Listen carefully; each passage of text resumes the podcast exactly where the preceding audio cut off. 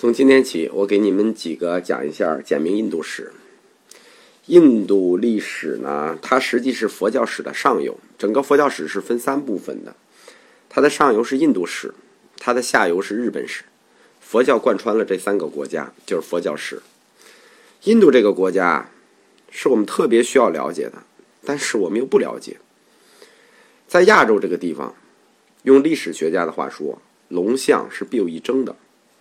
印度人口跟中国人口加起来超过了世界的三分之一，而且它是唯一一个跟中国人口体量差不多的大国。不幸的是，他们还挨着。一百年前的印度大陆是四部分，就都叫印度啊：印度、缅甸、巴基斯坦、孟加拉。蒙巴顿将军的印巴分治协议之后，印度大陆就分成了三部分：印度、巴基斯坦和孟加拉。啊，孟加拉是后来四次印巴战争造成的，最终导致了今天印度半岛的格局。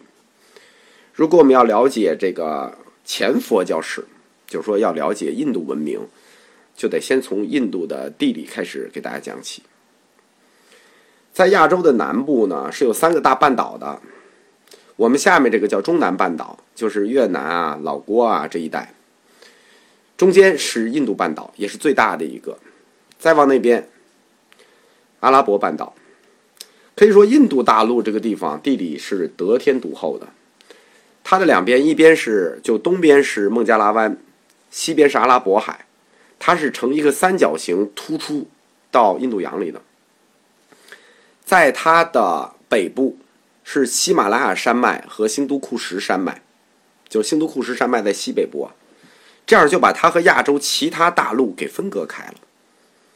如果没有新都库什山口，印度基本上是不会受到陆地来的外族入侵的。外族入侵都是翻越了新都库什山口，它只有海上入侵，所以它防御外族的基础条件是要比中国好的。中国北部的边境线太长，我们古代就一直在跟匈奴打。整个印度半岛的面积呢，大概是中国的一半不到，四百多万平方公里，四百一十五万吧。它可以视为大陆的独立部分。在十九世纪以前呢，我们管印度这块地方叫印度次大陆。在二战结束以后，因为这个穆斯林的问题。后来就是著名的这个蒙巴顿协议嘛，蒙巴顿将军主导，就英国主导，把它分裂成了两部分，巴基斯坦和印度。后来印巴战争呢，中间打开了一个口子，又出了东巴基斯坦，就是今天的孟加拉。半岛被分割成这几个国家之后，就改称为南亚次大陆。现在的印度，它的面积大概是三百万平方公里左右，差几公里吧，是世界上的第七位。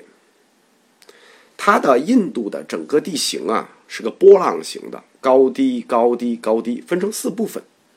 最高很显然，高山区就是靠近喜马拉雅山这个地方，从西到东，这个兴都库什山，嗯，帕米尔高原，喜马拉雅山。这个喜马拉雅山，我们管它叫喜马拉雅山，印度人叫就叫它大雪山。这就是印度的高原区，然后直接下来之后，就马上进入了印度最好的平原区。就是它，印度跟中国一样，它是两河文明，就是长江和黄河。印度是印度河和恒河，它是由这两大流域构成的。这个平原的两河发源呢，它都在喜马拉雅山的西麓，就西面，靠近新都库什。印度河是流入阿拉伯海的，恒河是流入孟加拉湾的，就是两条河，一条走了东边，一条走了西边。它不像中国的地形，西高东低。同时汇入这个太平洋，它是两边一边一条河，高低，然后再次抬高，地理再次抬高，就进入了南印度。南印度的高原区就是著名的德干高原。德干高原呢，又叫三山高原，它是由三座山构成的，就是北边的文底耶山，还有沿着东海岸和西海岸各自走向的一个东高指山和西高指山，它们形成一个倒三角。高原过去呢啊，就是丘陵逐渐降低形成的这个丘陵呢，都是泰米尔族的，所以这个丘陵又叫泰米尔丘陵或者叫泰米尔半岛，它是泰米尔族的传统土地啊。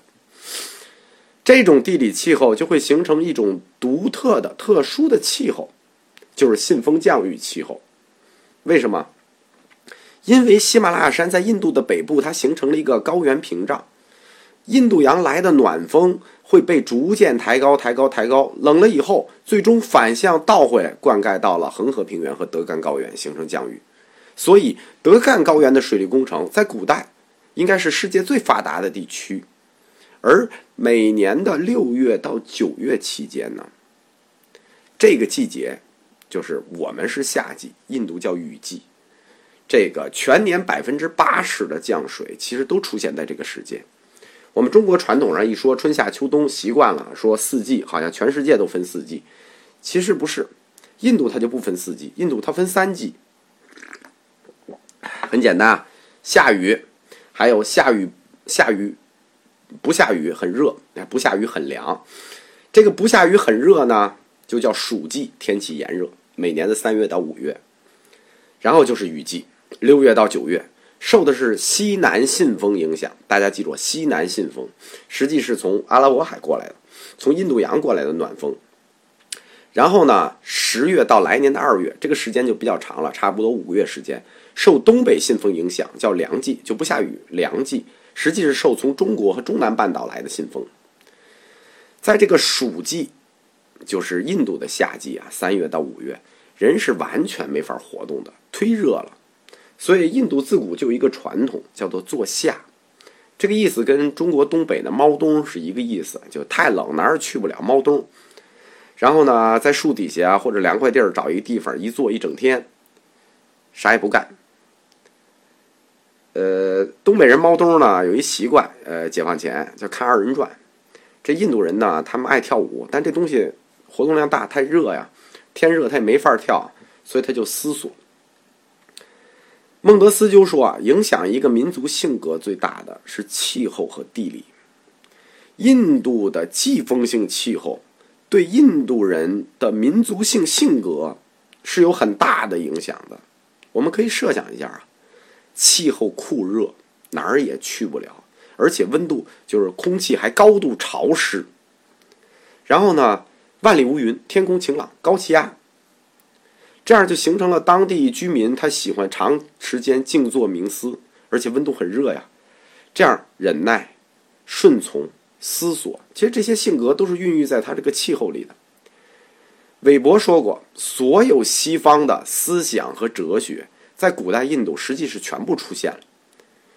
印度民族的思想流派，它的思考宽度和广度啊，是远远超越其他民族的。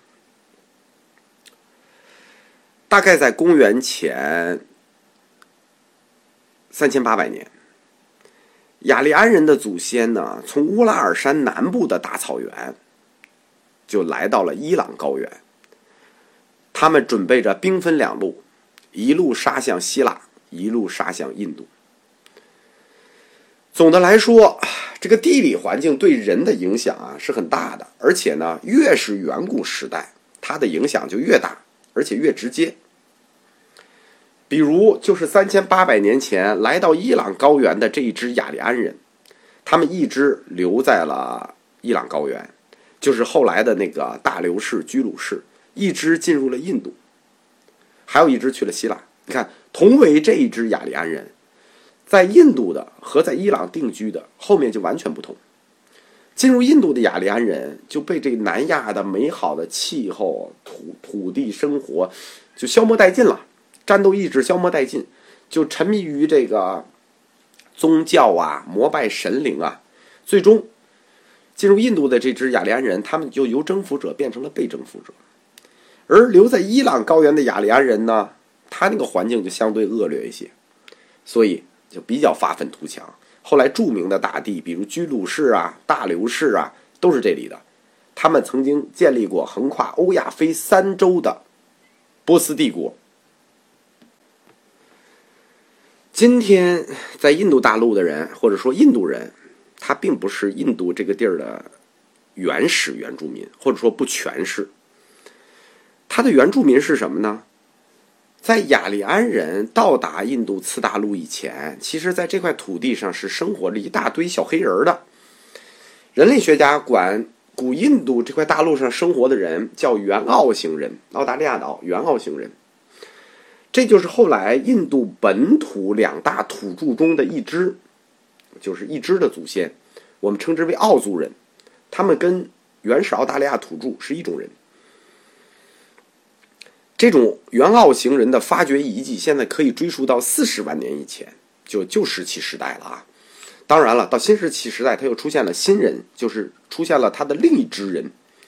在新时代晚期进入印度的这个人呢，就中国书上就有记载了，欧洲书上也有记载，古希腊的也有记载，称他们叫古地中海人，有意思吧？就是后来出现在新石器时代出现在印度的人，其实离地中海好远啊，但欧洲人管他们叫古地中海人，而中国的。南北朝和唐朝的时候的那个书翻译管他们叫达罗毗荼人。关于这个，他们最早印度本地的这两种人，就是原澳型人和达罗毗荼人，他们到底是本地自产的呢，还是外来的呢？说法不一，学界是没没有结论的啊，各种说法，外来的、本地的，什么跨都都有。总之，雅利安人来之前，印度本地。